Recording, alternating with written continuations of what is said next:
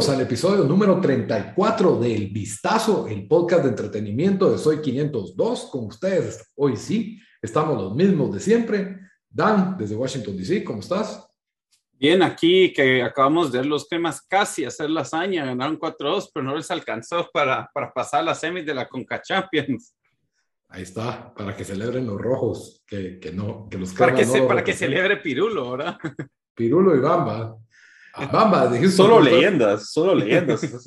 No, bien, la verdad que yo no soy fan de los cremas, ni mucho menos, pero no merecían, merecían haber tenido un poco más en ese juego.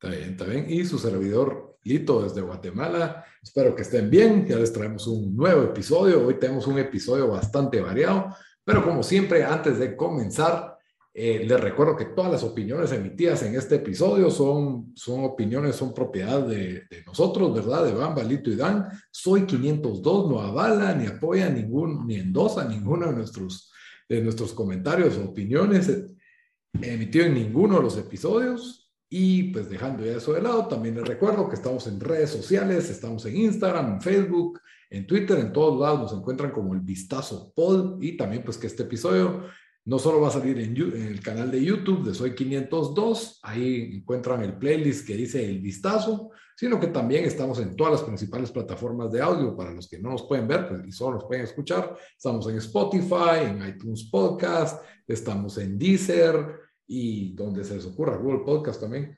Ahí nos encuentran solo como el vistazo. El episodio de hoy tenemos tres temas. El primero, vamos a hablar de Drive to Survive Fórmula 1, que pues está en el top 10 de Netflix de Guatemala. Temporada 4, ¿ah? ¿Ah? Temporada, Temporada 4, ajá. Eh, la verdad es de que creo que era uno de los programas que había mucha mucha anticipación para ver, porque fue bastante controversial la forma en que cerró. Hasta las personas que nunca miran Fórmula 1 como yo nos, nos enteramos de qué fue lo que pasó en ese, en ese final. Así que pues, por lo, había bastante anticipación, especialmente por esta, por esta temporada. Solo quiero ver el top 10 de Netflix para ver en qué lugar está. Ah, ya lo sacaron. Ayer estaba en top 10. Pero ya, y aquí ya creo que no estás. Déjame ver si logro encontrar aquí. Aquí no. Ah, no, sí, todavía está top 10, el número 9 está Drive to Survive. El proyecto sí, Adam. Entre Shrek y el Worst Roommate Ever. El proyecto Adam y los, la nueva serie de Vikingos, La Reina del Flow, Café con Aroma de Mujer, Betty la Fea, Pasión de Gavilanes, siempre constante. Inventing Anna, sí, ahí. Ninguno de ustedes vio Inventing Anna. Sí, sí lo vi. Yo he escuchado sí, la historia y he leído de, de, todo ese rollo, pero no, no lo he visto. Fue tan, vale, vale la pena. Era sí, tan desesperante el, el, la voz de ella en sí. inglés que hasta lo, lo, vi en español mejor. Así Yo como cuando traté de ver Elite en inglés, porque estaba viendo con Sara, malísimo, así en inglés. Qué, qué horrible.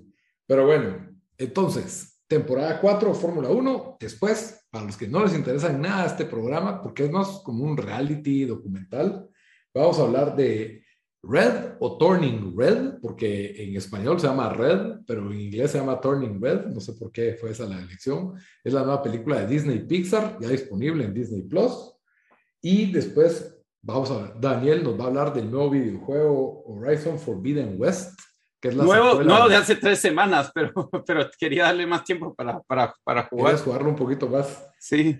Y como siempre, al final, recomendaciones de la semana. Bueno, Fórmula 1, Drive to Survive. Bamba y yo lo vimos. Dan mira la Fórmula 1 de verdad, así que es el que más sabe, pero okay. yo tengo total ignorancia de este deporte. Nunca he visto una, creo que nunca he visto una carrera completa de, de Fórmula 1, tal vez pedazos de, de carrera. Pero lo que sí he visto son cuatro temporadas de Drive to Survive, así que hacen más que todo. Y para los que no saben, es el, es el documental que hace de las últimas cuatro, o sea, cada temporada, las últimas cuatro, han sacado un documental en Netflix de esa temporada de uh -huh. Fórmula 1, si no estoy mal, ¿verdad? Sí, así sí. lo han hecho. Yo la primera vez creí que solo era un documental de la Fórmula 1 en general y medio era eso, porque te explican aspectos básicos, ¿verdad? Que, que uno... Las reglas, un poco las reglas de, poco las reglas, el hecho de que solo hay 20 pilotos de Fórmula 1, solo hay 10 equipos, eh, Yo creo... eso pues yo creo que le ha dado vida también el documental a Fórmula 1, eh, especialmente lo poco competitivo que ha sido los últimos años eh, y en Estados Unidos nunca, nunca ha tenido el interés que tenía en el resto del mundo. Eh, y yo pues, pues he oído eh, podcasteros de, de, deportes, ¿verdad? Que usualmente son, son NFL, básquetbol y lo que sea, que ahora están full in en Fórmula 1, cuando hace tres años no les hubiera pelado, ahora les hubiera pelado, quería. Entonces, la verdad no sé si fue idea de los de Fórmula 1 o de los de Netflix, porque cabal fue, mm, si no fue, creo, que fue un, un, investment from gringo que compró, que compró Fórmula 1, pero yo creo que les ha resultado la jugada y cabal este año le, pues tuvieron una temporada llena de drama hasta, hasta la última vuelta de la temporada y cabal, pues creo que bastantes estaban esperando eh, esta temporada de Drive to Survive. La verdad, y cabal, ten, y tenés razón, porque creo que hay un antes y después, al menos con la popularidad reciente de Fórmula 1, porque antes de que saliera el show en Netflix, había fans, porque sí siempre han habido fans de Fórmula 1 desde los tiempos de Schumacher y de, de, esa época, pero siempre era algo así como que bien, eh, no sé, había poquita Mara que sí estaba así como... Era, yo creo que era un niche, era niche. Era, era niche o era la Mara que ponete le compraba los tenis Puma Ferrari bueno, ahí estás hablando ya en nuestra juventud. Yo sí, no, pero de niño en Canal 7 pasaban las carreras de Fórmula 1. En, Guate. Pero yo creo que en Guate, así en porcentaje de población, era más popular tal vez Fórmula 1 que en Estados Unidos. Pero un saber, no sé, o sea, no tengo nada de estadísticas, pero no sé, aquí nunca es que Estados Unidos NASCAR siempre dominó, pues era NASCAR lo que tuvo que competir con NASCAR y IndyCar. Bueno, siempre, siempre desde que vivimos, ¿no? Pero entonces, después de que salió Drive to Survive, no yo creo que a nivel mundial, pero también del lado de Estados Unidos, la popularidad de Fórmula 1 ha subido bastante porque ellos lo que han hecho es condensar una temporada que dura como que 8 o 7 meses en 8 o 9 episodios de más o menos una hora incluso las temporadas anteriores, que no, que no fueron muy emocionantes por la carrera, por el título, nos ponían el drama de los equipos menores, ¿va? y los dramas de los pilotos, y, y los volvieron ellos como personajes que la verdad todos parábamos como que interesados en más de alguno. Entonces ahorita esta temporada, que es la temporada 4, que se basó en la temporada 2021 de Fórmula 1, ahora sí tenían un drama deportivo que presentar por la carrera del título. ¿va? Entonces, no sé qué pensaron ustedes, pero yo cuando yo vi la última carrera, solo porque este, en Twitter todo el mundo estaba hablando de la carrera y lo había chistes y entonces la vi, pero mejor no hubiera querido spoilearme y hubiera visto la temporada de Drive to Survive. Es que sí, yo me recuerdo que me desperté tarde porque encima de eso en horarios que de Arabia, ¿verdad? De, de Medio Oriente y, y la puse porque todo el mundo estaba comentando que estaba por terminar y vi el mero final y no entendí ni qué chingados estaba pasando porque aparentemente la forma en que ganó no la aceptaban los de Mercedes y spoiler, ya estamos hablando del final. Nosotros que somos fans de Fórmula 1 por el show no tenemos mucho conocimiento de las reglas. Entonces yo estaba viendo en Twitter y la Mara que sí conoce o estaba retuiteando Mara que sí cubre Fórmula 1 poniéndose a hablar de los detalles del carro de seguridad y que tiene que dejar pasar carros y yo como que no entendía qué estaba pasando, ¿por qué no los dejan? Quiero ver el, final. El que cruza la línea primero debería de ganar, pero aprendí que en Fórmula 1 no pasa Nosotros que aprendimos las reglas de las carreras viendo Fast and Furious. las, las, carreras de esas de Hanna Barbera. Oh, ah, la Wacky Races. Todos los, que, todos los que aprendieron jugando Mario Kart, ¿verdad? o sea, no que... No, a mí, a mí lo que también me da risa es de que, de, que no solo en Twitter, pero en, en, en Reddit mirabas a gente diciendo, ah, todos estos fans que solo son fans por, por Drive to Survive no entienden las reglas y andan comentando cosas que no saben, todos los gatekeepers. Ahí como que y lo chistoso es de que nadie sabía bien porque los mismos analistas se, contra, porque, se contradecían porque decían, es que lo pasó por un milisegundo, es que no sé qué, no sé qué, es que dieron haber terminado la temporada con, con el carro de seguridad. Entonces, no sé, era, era eso que, porque incluso los de Mercedes, spoiler alert, eh, hicieron unas demandas y todo, ¿verdad? no sé si demandas, pero hicieron una protesta formal sobre el... que le paró costando el trabajo al cuate que es el director de carreras, que le dicen que es básicamente como el árbitro de Fórmula 1.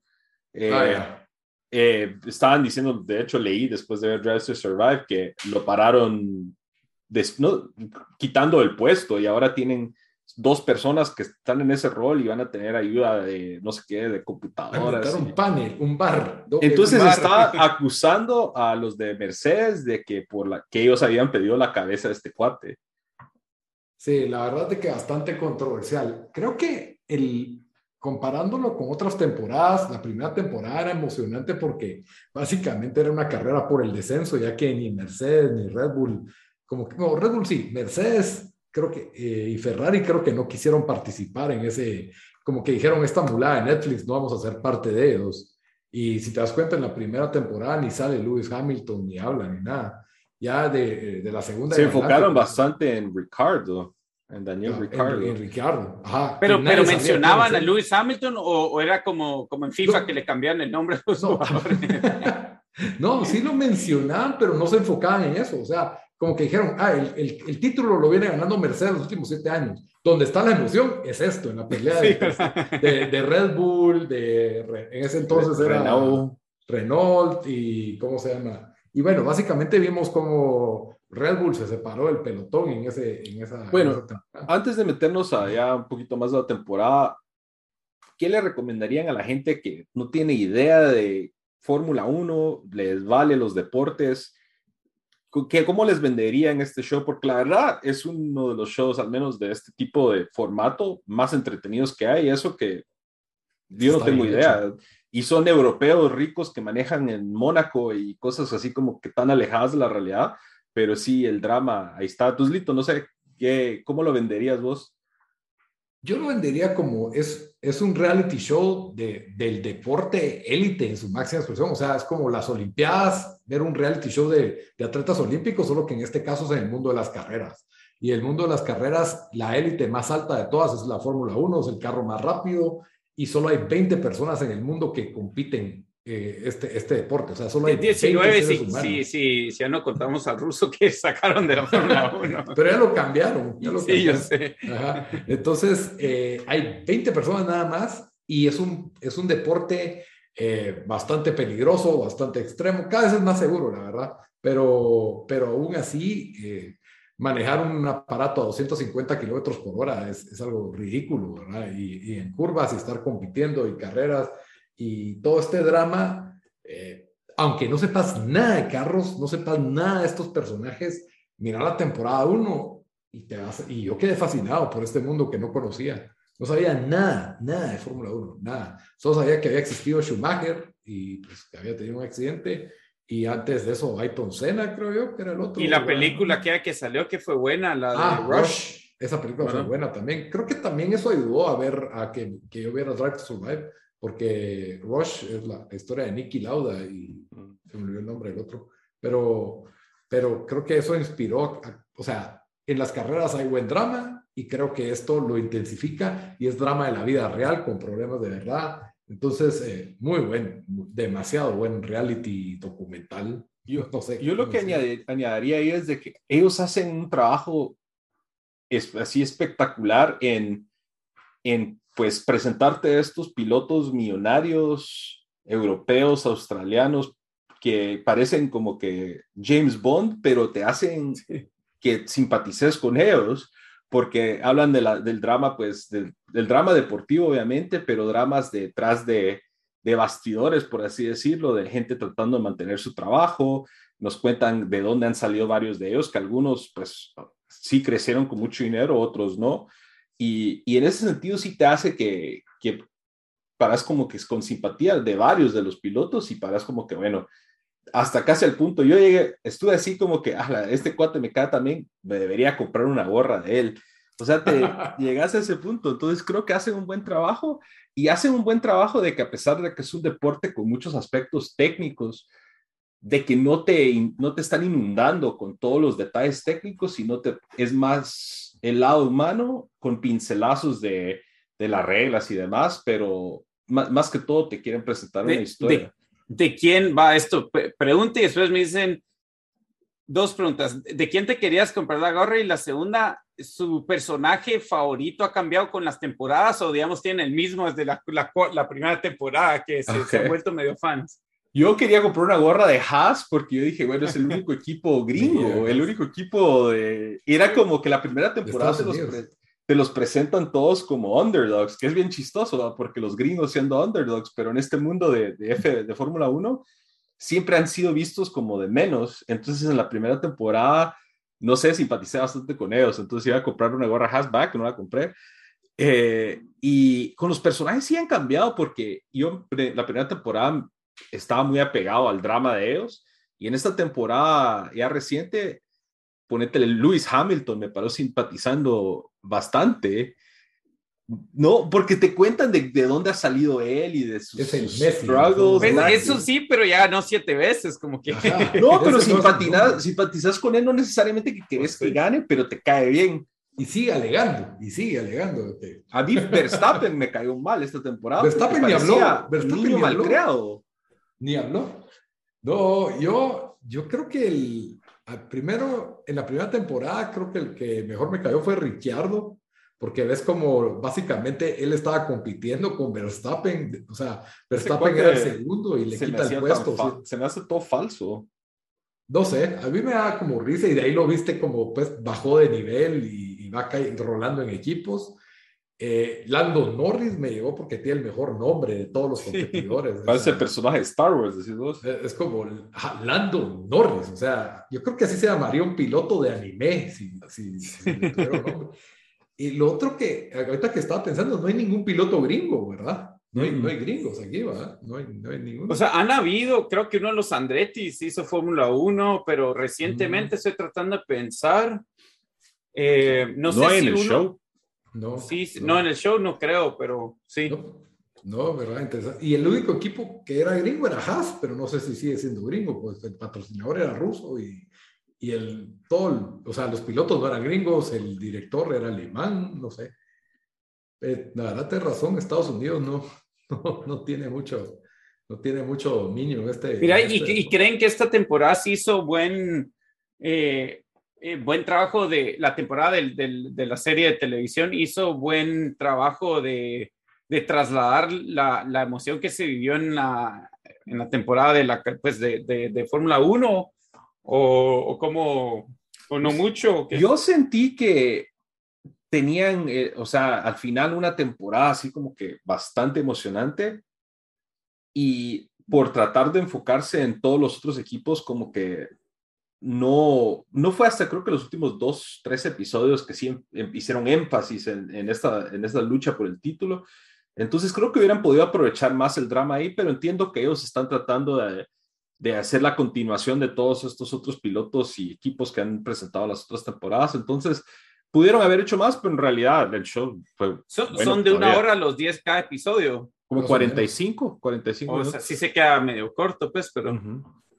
yo sí sé para más. pero a mí me gustó eso de que hablaran de, de varios, me gusta que cubran varios equipos. Hubo, creo que un equipo del que no hablaron absolutamente nada, que fue el de Aston Martin, no sé si por alguna cosa. Es donde estaba Sebastián Vettel. Vettel y, ajá, y el otro, Ocon, no, Ocon está en Alpine. En Alpine. Alpine es ahora que era Alpine se me confunde con Aston Martin, pero bueno. Eh, eh, Lance Stroll es el que está, no sé cómo se llama. El que era el, el hijo del Force India, India Force, los carros rosados. Eh, de ese equipo no hablaron nada, no. como que no sé, medio chafa. Tampoco hablaron mucho de Alfa Romeo, tampoco lo tienen ahí, pero creo que son, son equipos que no, tal vez no despiertan mucho interés porque no está pasando por, por mucho... Eh, mucho drama. Ajá, de, en Williams sí se enfocaron bastante, que es de los más chatos también. Eh, y, y, dejaron todo para el final. Y yo creo que eso estuvo bueno, porque si te ibas a poner, sí, sí dieron pinceladitas de dónde se perdieron puntos claves entre Mercedes y, y Red Bull siempre miras esa rivalidad, pero sí perdió un poco el show con que Verstappen no hablara. Solo Lewis Hamilton, y Lewis Hamilton se hace el, el niño bueno ahí. Y, igual alega. Es el Tom Brady de Fórmula 1. Sí, pero sí te das cuenta que hay mucho, mucho de ponerse el dedo entre los equipos y, se vuelve como político, ¿verdad? O sea, como que Uy, así dijeron esta temporada, que el, el lado político de Fórmula 1 es casi que igual de importante que el lado No es deportivo. solo de. Querés ganarlo afuera de la cancha también. Así como Lito ganaba partidos en la U. Yo, yo gané uno, uno, uno fuera de cancha. No fue lo más chistoso porque, ¿cómo era que te decía el cuate del, de ahí de la U? El, del, el organizador. Los partidos hay que ganarlos en la cancha, me decía. Y Lito, ¿llegaron tarde o no llegaron tarde? Reglas son reglas. Re- no, no llegaron. No no llegaron. llegaron y querían jugar el juego después, ¿ah? Acá, no, reglas son. Ah, va, no, no, no vamos a aplicar las reglas para todos. Va, no las apliquemos, pues, no las apliquemos. Le decían a Lito, no te pongas así, pues, no te pongas así, pues. Y de, ahí, y de ahí en el sorteo nos pusieron contra los más cabrones. Ese sorteo sí fue arreglado, porque nuestro equipo era la mitad con sobrepeso y la otra mitad desnutridos y no, No la contaron. no la contamos. nos Pasamos a segunda unos- ronda por, un- por ese juego en la mesa que nos ayudó. Y, y de ahí nos to- pusieron casi que contra los Eran campeones, varios yo que que- estaban en la selección de la U y otras cosas. Y Nos dieron fastest, un kid- baile horrible. fastest kids alive, mira vos. ¿Cuánto quedaron en ese partido? Como 12-1, 12-0. uno- No, no fueron 12. 12, Lito, no fueron Bien, 12. Yo me acuerdo. Solo fue 10 ridículo. decís, vamos. Fueron como 9. bueno, Va, algo más de, de Fórmula Yo, yo 1. iba a hacer esta pregunta de, de. ¿creen de que si algún otro deporte haría lo que un, un documental así como Drive to Survive, yo qué sé, eh, ciclismo o tenis o, o badminton, no sé, creen que, que jalaría, que podría jalar más interés en ese deporte o, creen que Fórmula 1 se presta más a, a este tipo de, como documentales? Hay uno en Netflix, fíjate que lo paré viendo que se llama Cricket Fever. Y ahora anda, te compraste el uniforme de tu, de tu De los- de los- criquetero No. favorito. Es chistoso porque fue por ahí, creo que después de la primera o la segunda temporada de Drive to Survive, me, los, me lo tiró Netflix, el algoritmo de Netflix, ¿verdad? Y dije, bueno, veamos qué onda. Y es el formato parecido y se supone que la, la Superliga de India es la liga más rica de, de cricket del mundo, ¿ah? Entonces te seguís al equipo de los Mumbai Indians y la verdad, no tengo ni la menor idea de cricket ni nada y estuvo interesante. Entonces, no sé, me hubiera gustado ver un poco más de los otros equipos, ¿verdad? Porque se enfocan solo en este equipo, más lo que está pasando en la liga. Entonces, es tal vez, no sé, porque es que si haces de fútbol, la Mara sabe demasiado de fútbol. Eh, Ah, pero a mí no me importaría. A mí me gustaría. a mí me llegan más así los formatos porque, eh, como el de la Juve o creo que uno del Barça, que Es que de- ya están saliendo de todos los equipos. Entonces eso me desespera porque no. O sea, solo quiero ver el de mi Sí. equipo. Entonces, Ujú. yo, yo preferiría uno de la Champions. Y entonces, como que te den el O del resumen de que descenso, que te enseñen los equipos que subieron, o, o la lucha del descenso, en, Deberían de de, hacer pero del ascenso de la segunda división, ¿me entendés? de la Liga de Guate. Deberían ser. ¿Cómo van y no hay bus para ir? Cosas así. y Los, los Puro el Chelsea. Cosas, así. Ya, Bueno. A mí me gusta, o sea, yo soy regalado para ver podcasts y documentales de casi cualquier deporte. Incluso yo vi el de Speed Cubers, no sé si vieron de ese, de que era el campeonato Ah, mundial de de, los de rugby. ah, de los, sí, sí, sí. Eh, estuvo bueno, pero Dicen que es bien bueno, yo nunca lo vi, pero sí. Buen documental, la verdad estuvo muy bueno. Eh, entonces, eh, no sé, a mí me capturan este tipo de cosas. Creo que cricket y rugby, cosas así, tal vez no. Badminton podría ser por lo de que. Hay uno que, ¿te recuerdas pero- cómo eran los de que hacían al final de cada mundial hacen una película? Ah, sí. también. Hay uno de, del mundial de rugby que es así, así el mismo estilo, que sí es entretenido, ¿eh? Sí, pero de ahí creo que el de Brasil se enfocaban como que en toda la política y, y no sé qué. Y ya, no, ya no era de fútbol. Te perdieron, cosa. de- dijiste Me todos. perdieron, ajá. Ya no era de fútbol. Pero sí, eh, Fórmula 1, Drive to Survive, mírenlo personas que no son fanáticas de Fórmula 1, fanáticos de Fórmula 1, por supuesto que lo van a ver. Yo creo que tiene, obtienen un poquito de información extra tras bastidores, que a menos de que sean así súper fanáticos que leen todo, pues ya sabían, ¿verdad? Pero, Ujú. pero sí, eh, buena, bu- buena, buen entretenimiento, ocho horas. Ok, terminamos ahí Fórmula 1. Ujú. Sí. Ok. Eh, la película nueva de Disney de Pixar, que no sé por qué de una vez la estrenaron en Disney Plus. Yo creo que en taquilla le hubiera ido bastante bien. Tal vez no le tuvieron mucha Tal vez, sabes que tal vez hacen lo que hicieron con Encanto, que les, no les fue muy bien en, en taquilla al principio, o bueno, no muy bien para estándares Disney, ¿verdad? Porque Sí, ahora les fue claro. bien, pero después dicen que les fue bien en Disney Plus y la volvieron a sacar a taquilla, así que no sé si es algo que, que tal la vez van a estrategia que tienen sí. ellos. Y se tardó en llegar, pero llegó las canciones a los charts. Ahí está. No se habla de Bruno en, en- en No charts de música. Sí, Bruno. Oh, oh, oh. Bueno, Turning Red o Red, como se llama en español, eh, es la historia de esta niña descendiente de migrantes chinos en Toronto. Bien, Ujú. Es canadiense eh, y está ubicada, eh, o sea, se da en el año 2002, así que los que teníamos, fuimos adolescentes en, en el comienzo de los 2000 nos podemos identificar con, con la trama de esta película. Eh, muy enraizado en la trama está, pues, te- bueno, se enfocan en, ay Dios, ¿cómo se llama el personaje? No quiero decir un nombre de mentira. sea, Meilin, Mei Lin, ok. Mei aquí lo tengo. Ok, Mei Lin es, eh, es esta niña muy trabajadora, un poco el estereotipo asiático, ¿verdad? Pero que es súper buena en todas las clases, súper buena en música, eh, trabaja, ayuda a sus papás, es súper buena niña. Y ella y sus amigas están obsesionadas con Fort Town, que es como los Backstreet Boys, así. O En sync. Ajá.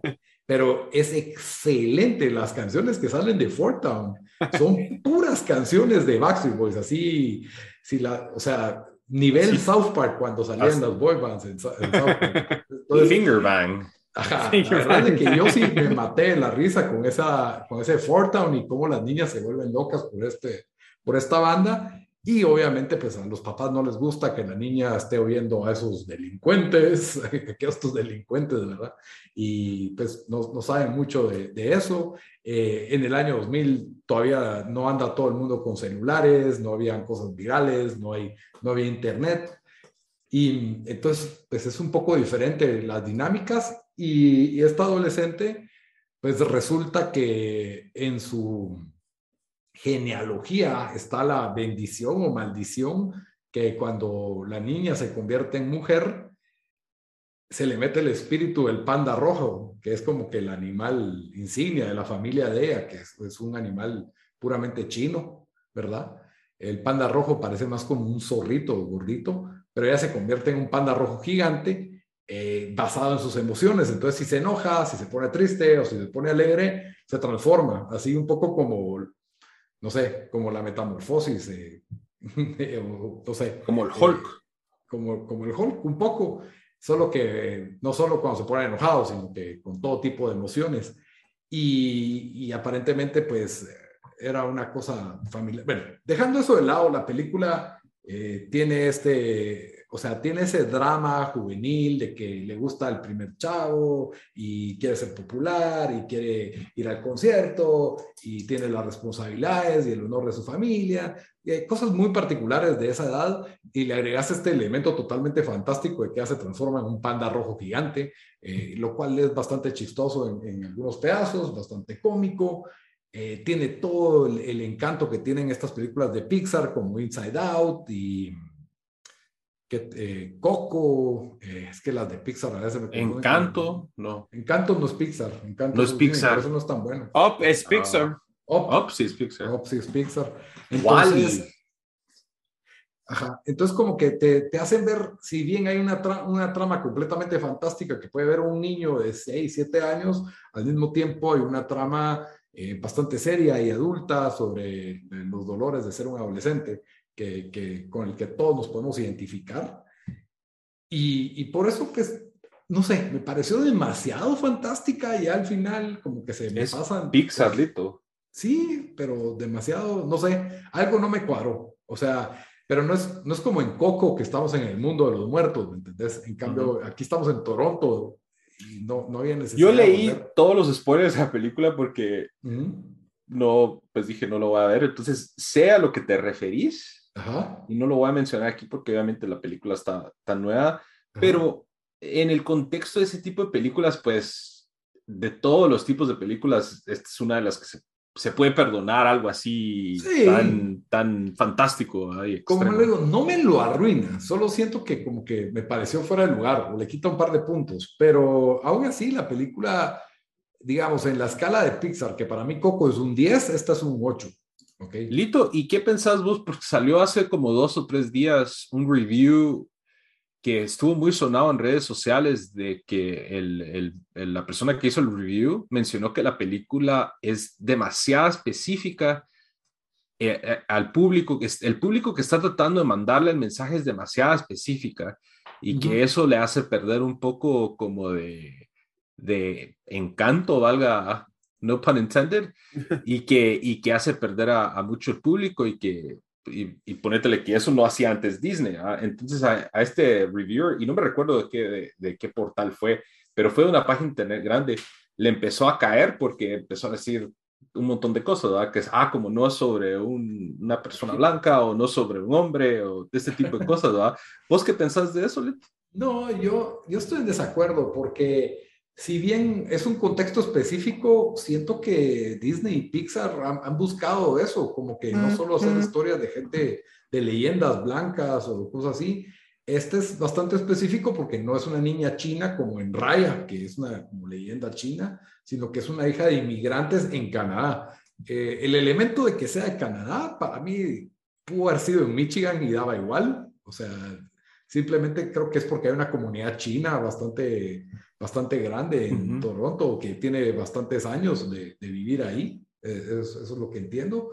Y, y, lo otro es de que si bien, ok, ella es de, ascendencia china y, vive en Canadá, pero es una adolescente y creo que todos pasamos por la vergüenza de tus papás eh, cuando sos un adolescente y te avergonzas de que tus papás eh, sean muy vigilantes o no te dan permiso para hacer cosas eh, de que te gusta alguien eh, cuando tenés 12 años o 13 años y, no entendés qué está pasando. Eh, todo este tipo, o, con tus amigos fantasías con que vas a ir a ese concierto, que, que va a ser tu primer concierto tal vez. Entonces, son cosas con las que uno se puede identificar bastante al principio sí sentí un poco cringe el personaje y me, me asustó como que, wow. Bueno, ya no... Todos éramos cringe a esa edad, creo. Sí, sí. exacto, pero parecía como, como una niña que hace videos de TikTok tomando Red Bull en esteroides, algo así. Así acelerada. Ajá, acelerada. Los primeros dos minutos yo me quedé como que, wow,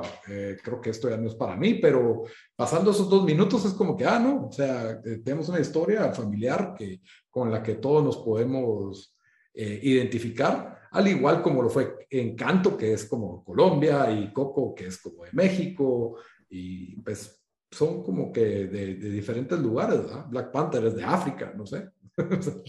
lo, lo último que quería mencionar y eh, también esto lo vi en redes, es de que habían varias personas o varios reviews que, como en Rotten, pues, están los reviews de los pues, profesionales y los reviews del público, y que del lado del público había muchos reviews de papás así como que enojados diciendo como que esta película trata de mandar un mensaje de como que no le hagas caso a tus papás. Eh, yo sé que eso es bastante exagerado, la verdad, y pues este no es el primer la primera película que no le miras a un personaje que no le hace caso a la figura paterna o materna. pero se me hizo bien chistoso que se hayan enfocado en eso, en ese aspecto. Lo único que sí, según lo que he leído o lo que entiendo, como que el, el, el público ideal así del lado de los niños es como que para los 11, 12, 13, así, las personas que están, los niños que están pasando a ser adolescentes, no necesariamente niños así chiquitos.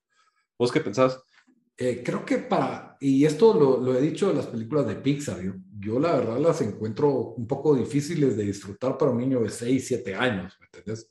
que, que, yo a los 6, 7 años miraba El Rey León y me encantaba.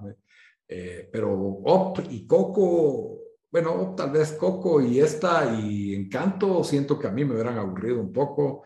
Eh, creo que la música ha sido fundamental. Si puedes disfrutar la música, si sos un niño que disfruta la música, creo que te puede llegar a gustar, pero sí creo que sí, sí requiere un grado de madurez. Eh, por ejemplo, creo que un punto controversial es de que se menciona el hecho de que la mamá cree que a ella le llegó su primer periodo menstrual. Mm. Y eso no es normal verlo, tal vez en una película de Disney, de que hablen de la menstruación, ¿me entiendes? eh, a mí no me chocó para nada, pero eh, un niño de seis años es como... Sí, pero si estás yendo a, tus, a tus hijos de cinco. Ajá, exacto. Y creen que solo van a ir a ver un peluche rojo gigante, eh, tal vez es como que, wow, ¿de qué está hablando la mamá?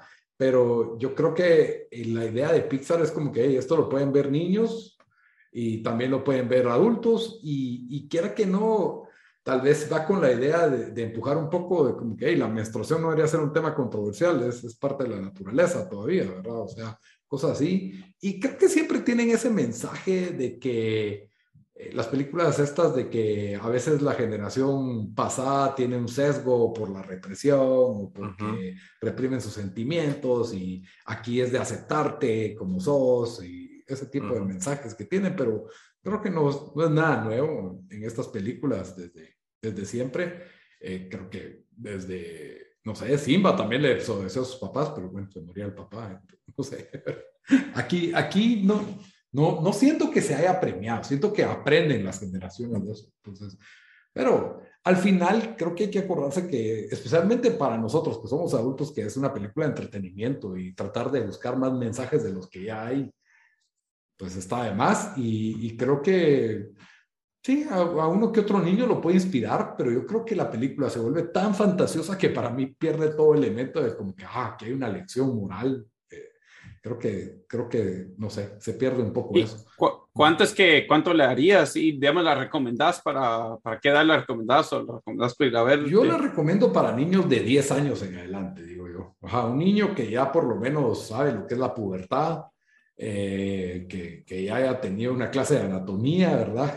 Que sepa que hay diferencias entre hombres y mujeres. Eh, creo que la va a disfrutar más alguien de 10, 11 y que y la pueden, y de ahí adultos, adultos especialmente lo, hasta los que tengan 40 años que vivieron la época dorada de las boy bands de los 90 y, y, principios de los 2000 en que realmente volvían locos a las niñas y las mujeres y creo que cualquier mamá que vivió eso eh, se va a poder relacionar con, con, con, estas, con estas protagonistas, ¿verdad? Eh, sí, la película es agradable, es, es, fácil de ver como cualquier cosa que hace Pixar. Tal vez no es lo mejor que han hecho, pero lejos de ser, de ser, de ser, lo peor. A, mí la verdad me gustó. Tiene 95% de los críticos y 72% de la audiencia. Dura una hora 40, lo cual es algo bueno. sí. Entonces, a mí me gustó mucho más que Encanto. Eh, como les digo, para mí... Ah, y eso te encantó, sentí que fue entretenida. Sí, pero no sé, a mí me pareció como ok, no, no es mala, no es mala. Eh, pero digamos, como te decía, digamos que para mí Wally Coco son como 10, 9.5, que son los que más me han gustado. Esta yo le doy un 8, o sea, me gustó y Encanto yo le haría un 7. Así, así lo veo. Ok. Bueno, pasemos a Está bueno. que teníamos ratos de no hablar de videojuegos, pero hoy nos va sí, a pero salió uno de los juegos más esperados del año y la verdad, irónicamente ahorita el juego que más están haciendo memes de, es el de, ay Dios, ¿cómo se llama? El Elden Ring. Elden, Ring. Eh, y yo ni lo quiero tocar porque traté de jugar Dark Souls y me cayó tan, me cayó tanto que así como que no, ¿para, ¿para qué me voy a estresar? Entonces, yo, Elden Ring es de los mismos, entonces que no. Yo vi, alguien en Twitter, yo vi a alguien en Twitter decir, llevo, eh, es que alguien hizo un speedrun de Elden Ring que le dio la vuelta en una hora o algo así. Ah. Y, y, alguien, y alguien le responde en Twitter diciendo, yo llevo 10 horas en este juego y no estoy muy seguro de qué tengo que hacer. Entonces, cabal, se me, hace, se me hace ese tipo de juegos, así que no, no, gracias. Pues yo he estado jugando eh, Horizon Forbidden West, que es la secuela de Horizon Zero Dawn. Em, que también siguió el, el, ¿cómo se llama? El, no el Aaron, el, pues el, eh, ¿cómo se llamaría el juego? Eh, ¿O expansión? El expansion, cabal, eso era la palabra. El expansion que salió de, de Horizon Frozen Wild. A mí esos dos juegos, eh, los dos me encantaron. Eh, lo que me gustó a mí era de, pues que te mete en un mundo donde estás peleando contra dinosaurios robots, ¿verdad? Y cada dinosaurio robot tenía diferente manera de, de, que lo, lo, tenías que matar. Eh, entonces, obviamente, tenías diferentes armas para hacer eso. Eh, creo que las mecánicas eran muy buenas y, y la historia, eh, era sólida, pero era, digamos, casi que lo secundario. Yo solo quería estar en ese mundo. Eh, fue un juego que hasta saqué eh, platino para los dos, para Frozen Wild. No sé si Frozen Wild tenía platino, pero saqué todos los trofeos, saqué todos los trofeos para, para Horizon Zero Dawn. Entonces, mis expectativas para este juego eran muy altas.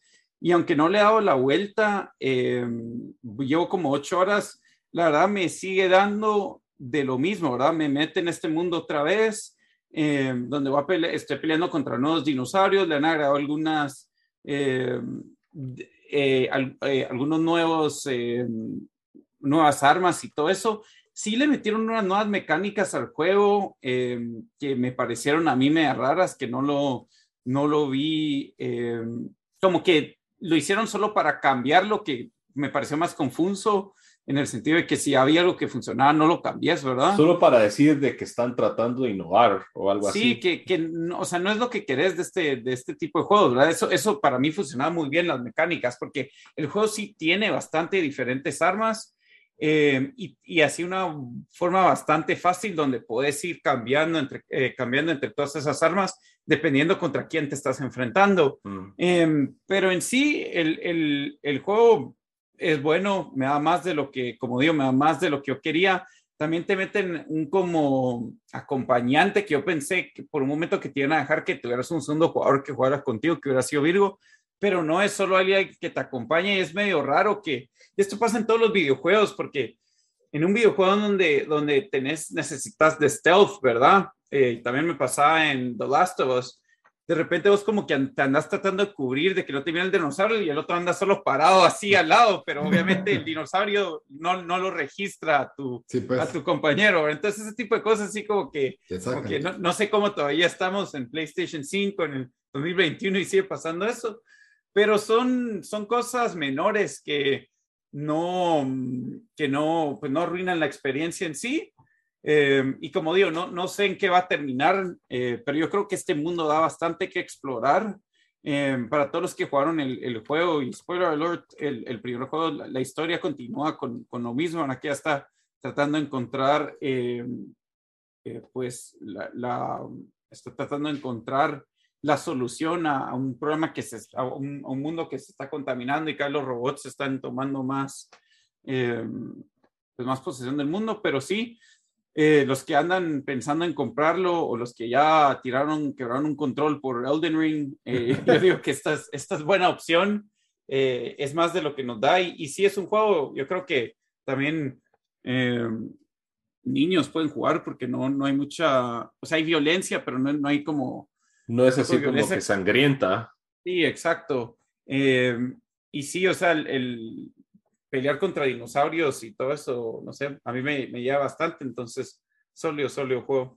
Sí, le dieron 9 a IGN. Eh. 9, creo, aquí tenía el Metacritic, creo que era 8.4 el Metacritic, que Metacritic, que para hacer Metacritic es bastante bueno, era 8.4, 8.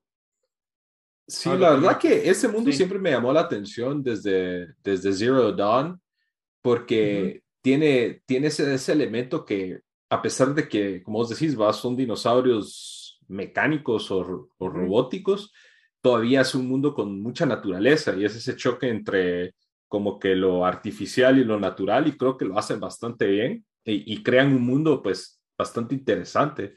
Eh, eh, y vos habías mencionado que la historia sí no es así un poco más, no, no es tan profunda, por así decirlo. Mira, es un poco simplística, eh, pero es que también cómo vas a meter robots en un, o sea, robots eh, dinosaurios en un mundo, ¿verdad? Entonces, es un mundo donde se fue a, em, donde pues se destruyó el mundo y por, por, estos robots que alguien había programado que dice que nos iban a ayudar con, con todo y se volvieron armas. Entonces, una como medio no sé si, no, no nuclear, pero algo, algo que como que nos mandó a todos, destruyó toda la tecnología y mandó al, al, al mundo a dos mil años atrás, ¿verdad? Entonces estás arrancando en eso. Eh, y más, más que la historia, yo diría como que el diálogo y todo sí le hace falta, ¿verdad? No, no es como The Last of Us o como algunos de estos juegos donde los diálogos son muy buenos, pero, pero, pero igual no. Se le hace un, un, toque como Breath of the Wild de que Breath of the Wild no tiene mucho diálogo y la historia, sí vas juntando las piezas en lo que vas avanzando, pero la verdadera estrella del juego es el mundo y los combates y, el, estilo artístico. Se me hace así algo parecido esto en ese sentido que, y eso no, es, pues no, no, está mal, Breath of the Wild para mí es uno de mis top 5 juegos favoritos de toda la historia.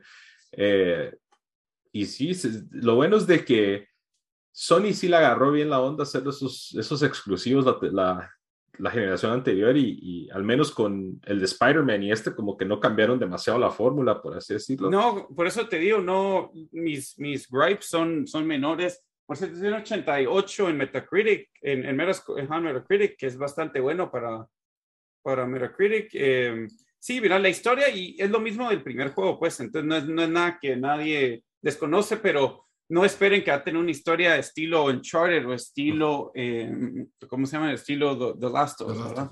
Sí, pues. Pero, pero sí vale la pena jugarlo.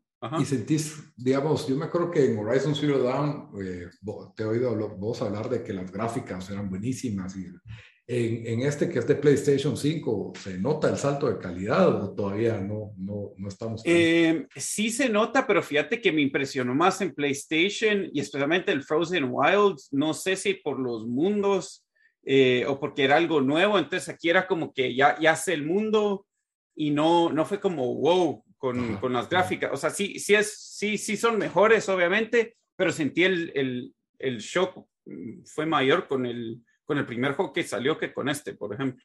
Ya. Entonces, aunque es cierto que también lo tienen que hacer todavía para la PlayStation 4, no sé si eso afecta algo, ¿verdad? Mm. Todavía sirven los dos, entonces. Sí, todavía lo sacan para los dos. Ah, sí, pues, de plano por eso. Que por cierto, si alguien tiene el PlayStation, bueno, no sé por qué comprarías la versión PlayStation 4, pero siempre compren versión PlayStation 4 porque te, incluye gratis el del 5. Entonces, ah, Sí. sí, creo que había leído que había unos problemas con eso, ¿no? Con la versión del 5, con la versión del 4, ¿no? No, no, no sé, la verdad, yo no, no, desconozco, no sé si había leído algo de eso, pero sí sé que, que digamos, yo todos los juegos que compro, compro la versión PS4 y después de una te incluye el, el Automatic Download de la versión 5. No sé si el, si el día 1 a gente le está dando problemas, yo como lo compré, lo empecé a jugar como tres días después que salió, entonces ya los habían resuelto. Ajá, sí. Muy bien, entonces eso fue todo, ¿verdad? Con eh, Horizon eh, sí. Forbidden West.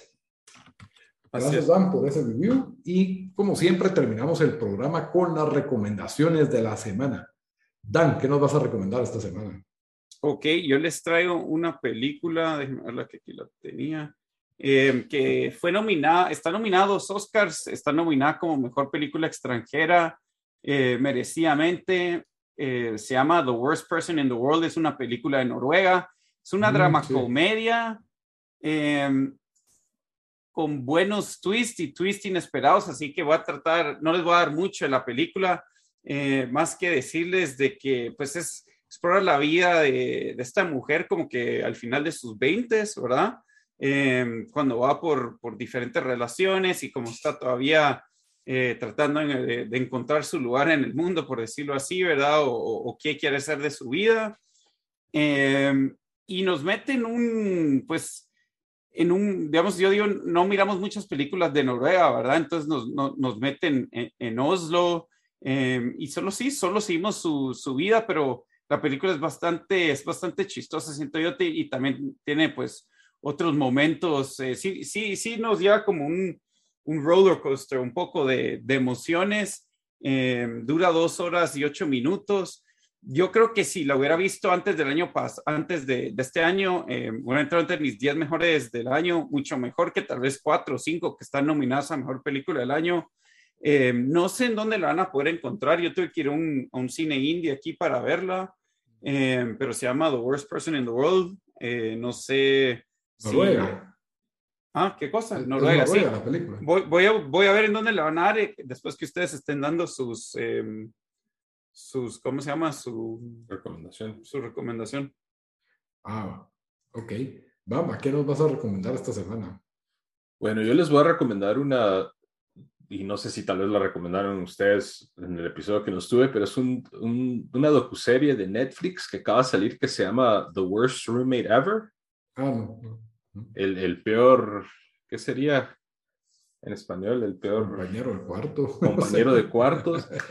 pero es como que e, ese estilo, un cacho true crime, un cacho documental así normal, pero son básicamente cuatro historias diferentes que sí pasaron en la vida real y hablan con las personas que se fueron afectadas, en donde se puede imaginar al peor compañero del cuarto de casa del mundo. Ah, y cada episodio abarca diferentes aspectos. Hay algunos que son así criminales, otros que abusan del sistema legal de Estados Unidos para que no los puedas echar. Y, y nos cuentan la historia pues, de todas estas diferentes personas involucradas. Eh, la verdad, son cinco episodios técnicamente, pero cuentan cuatro historias. la última historia, que se llama Roommate Wanted, es dos partes. Eh, el primer episodio es un poco aburrido, es de una señora anciana que cuida a un cuate ahí, y ese no, no me gustó tanto, pero los otros sí estaban bien buenos, especialmente el episodio 3, que se llama Marathon Man, que es de un cuate, eh, de, de, dónde era este? Syrian, eh, que vive en Chile, que supone que corre ultramaratones y que sí es como una, una Ana Delvi versión violenta. Y el último episodio, que son las dos partes, que es básicamente de un cuate. No sé si han escuchado ustedes alguna vez historias de esas de que alguien compra una impresora en Craigslist y de ahí dice que está defectuosa y de ahí hace una demanda y hace un montón de trámites aquí para enredar al, al que se lo vendió y se vuelve una pesadilla. No pues es algo así, ¿va? que el cuate este abusa todas las leyes que puede para que no lo saquen, que básicamente está viviendo de gratis. Yo he, oído un podcast de historias así, un especial así de roommates, y me imagino, no sé, capaz que una de esas historias está ahí, pero, pero sí, de, de que, hey, dejaste un, un, cigarro en la, una colilla de cigarro en el cenicero, no te pago renta. Ahí está, porque... Cosas así, pero la, te lo presento de una manera así muy al estilo de los true crime que hay ahorita por todos lados. Entonces, si son fans de, true crime y quieren ver algo más o menos en ese estilo, este show que acaba de salir, de hecho salió el, primero de marzo, eh, está, está bastante bueno, especialmente episodios 2 al 5. Se llama The Worst Roommate Ever y está disponible en Netflix. Aquí está todavía, todavía está top 10 en Estados Unidos, pero ha estado top 10 desde que salió. Sí, ha estado aquí también en Guatemala en los top 10. Solo, solo rapidito voy a decir yo, eh, la película no está en Netflix, que por cierto también es, la, película que yo recomiendo Worst Person in the World, estoy nominada también, está nominada para Best Original Screenplay, está, está para, para alquilar en stream en, en Amazon y todas como en 3.99, entonces eh, no está tan caro, eh, y, pero sí no está en streaming gratis en ninguna plataforma, solo para alquilar en, varias, en todas creo. Muy bien, mi recomendación es también de Netflix y es una caricatura que se llama Cortar por la línea de puntos. Yo sé que el, nombre no es muy atractivo, pero es de este caricaturista famoso en Italia que se llama Cero Calcare. Y bueno, eh, básicamente es como una especie de historia biográfica de, de este este joven italiano en el cual pues nos, nos narra de forma muy creativa y hasta surreal eh, episodios de su niñez, de su adolescencia y pues ahorita nos está narrando básicamente eh, cómo terminó una relación, pero al mismo tiempo interrumpe cómo te cuenta esa historia con un montón de anécdotas eh, que, donde se va por las ramas y todo con este estilo surreal. El, uno, otro de sus, aparte de sus dos mejores amigos, otro de los personajes principales es su subconsciente, que es un armadillo caricaturizado.